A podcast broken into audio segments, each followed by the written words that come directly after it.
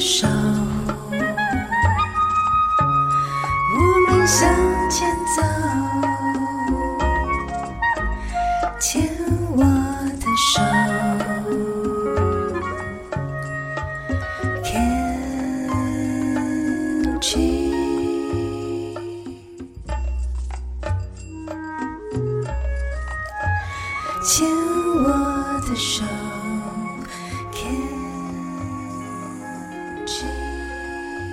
欢迎收听牵手之声 c a n c h e s 网络广播电台。您现在收听的节目是米娜哈哈记事本，我是主持人米娜。我们现在继续今天的第二个单元——花样女孩向前冲，一起来跟听众朋友们聊聊天哦。在花样女孩向前冲的这个单元里面，我们有的时候访问病友，有的时候也聊聊关于就是以与疾病相关的生活。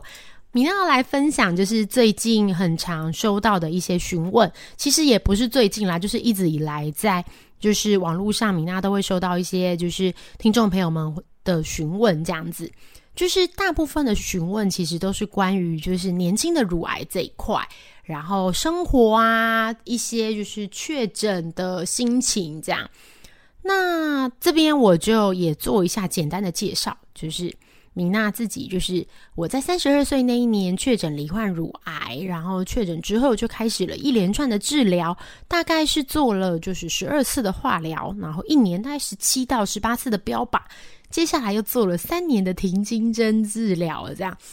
然后在这些治疗完成之后，一直到现在，大概也是第八年、第九年的时间。哇，时间其实也过得很快。还记得那时候刚确诊的时候哦，就是心里非常的慌张。然后那时候听到别人分享，还说啊，这些就是过程都是会过去的，慢慢的不会就是像一开始那么恐惧跟慌张。那时候大家听到了，还觉得怎么可能？这些事情就是会永远就是跟随着我们这样。没想到，诶，现在时间过去了，就是两年、三年、四年。八年到现在，真的还觉得就是，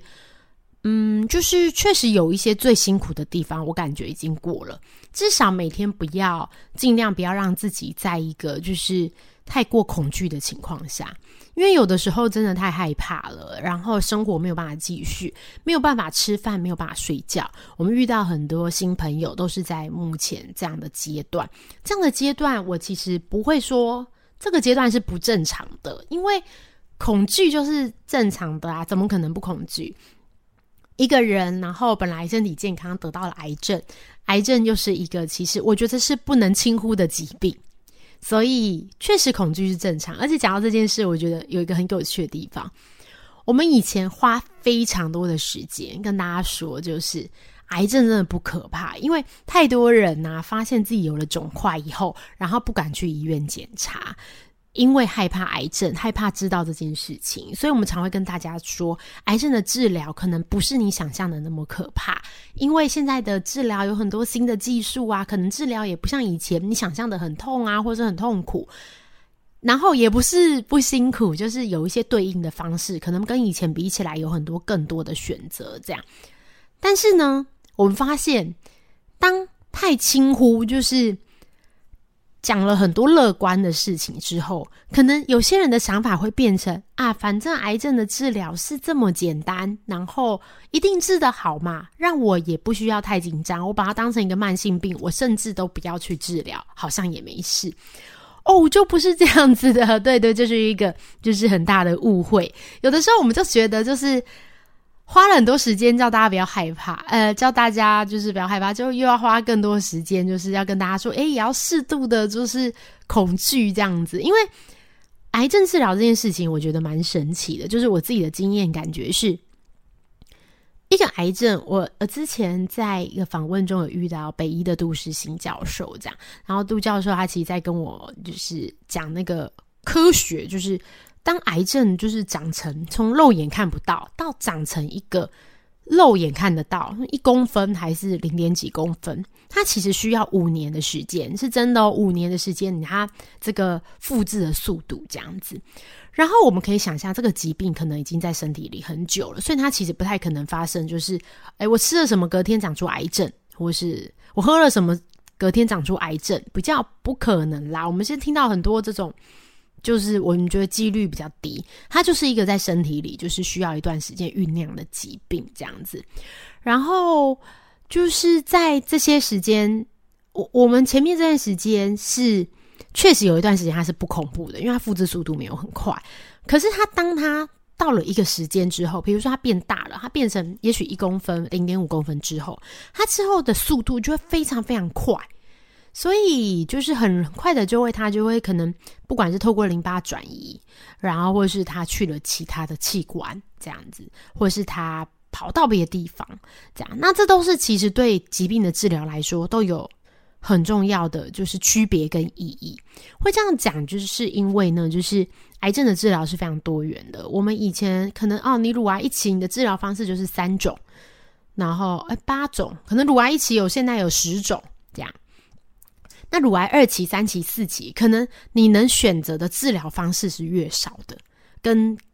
跟就是比较轻微的症状比起来，我觉得这是是可以理解也合理的啦，就是对对是合理的。但是如果你今天把这个疾病放置着不管，然后任由它就是长大长壮这样子，那你可能本来一开始发现的时候，你可能是二期啊，你可能算是一早期乳癌，但是当你今天啊，你可能。有人真的是摸了一年或半年什么，他才愿意去检查。如果不是恶性就算，但如果是恶性，他有可能会变成三期或四期。那这样子，其实你在治疗的这个选择性就非常低，差很多耶。我觉得这个还蛮，就是其实还蛮致命的啦。这件事情，而且重点是，其实药费也会有很大差距。癌症这个疾病是这样，就是现在的药物很多，然后。我们也常常在讲，其实关于保险真很重要，就是因为癌症的药物很多，所以如果你的每天都推出很多新的药，但是这些药新的药，我们可以想象一定比较贵嘛，它效果好，但它可能会更贵。这样，那更贵的话，如果有的时候健保没有办法支持，它可能就是一个自费药物。那自费药物，我们就是。我们想象的多少就是自费药物是要多少钱呢？其实有时候真的是是天价哎。我们有听过那些就是做一个疗程好几百万很多这样，所以以前我们当我们更小的时候，常常会觉得说啊，那些钱我们很重视，比如说储蓄啊，或者是你买股票有一些股利啊这样子。可是你会当你真的生病以后，你会体会到一件事情，就是当你生病的这个。这个你动用到的存款，动辄可能就是你存了十几二十年的一两百万、两三百万，可能一天就没了。然后更糟糕的是，它可能不代表你的病就痊愈了。我觉得这是一个蛮两难的事情的。当你自己在动用这个钱的时候，你自己病人也会有很多就是很害怕的这个。这个就是很多考量跟情绪。好，那如果治疗完了，治疗成功了呢？那之后的生活费怎么办呢？那我还能回去职场吗？那这其实也是台湾年轻病友协会一直在推动的，就是疾病与工作权的这个这个项目。这样子，就是要考量的事情真的很多。就是以前我们常常会说啊，什么看电视都说啊，你如果生了什么病，你就放下一切，然后尽情的去旅游，我只做想做的事。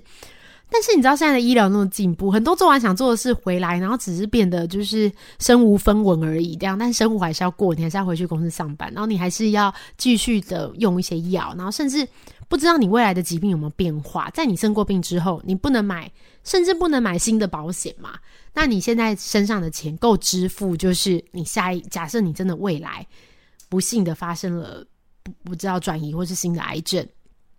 那你这些钱可以支付吗？所以我们还是就是每一次在节目中都一直提醒，就是没有生命的朋友，记得要检查一下你的保险配置跟规划，尤其是在医疗险的部分。医疗险其实就是可以用一个比较低的金额，然后来去承承接你这些蛮庞大的医药费。但是其实医疗险你要说就是。跟以前比，你知道，就是不用到真的以前，可能五年、十年前的医疗险跟现在的医疗险的价格就已经不一样，因为医疗险承受的压力也不同，这个是可以理解的。但是我相信啊，未来的医疗医疗险啊，其实未来真的一定是更贵的，真的，这个是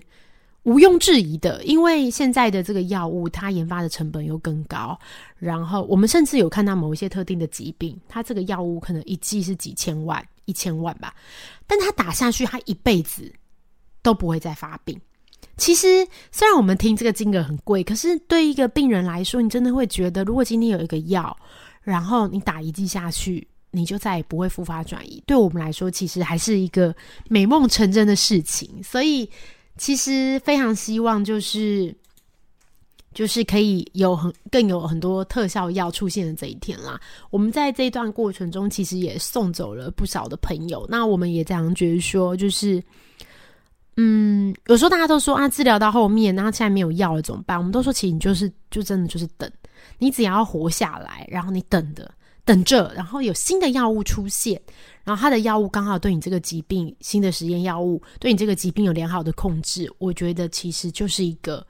真的很棒的事情，所以也就是跟大家说，不要不要放弃这样子，对对？说起来很简单，当然做起来很难啦。其实也不止这个科比，我在节目中也有访问其他的医师，其实很多疾病都很辛苦，真的不止癌症啦，都很辛苦。人类真的蛮辛苦的，对。所以期待未来的就是医药新科技会有对病有更多的帮助。我们等一下的节目再来继续跟大家聊聊天喽。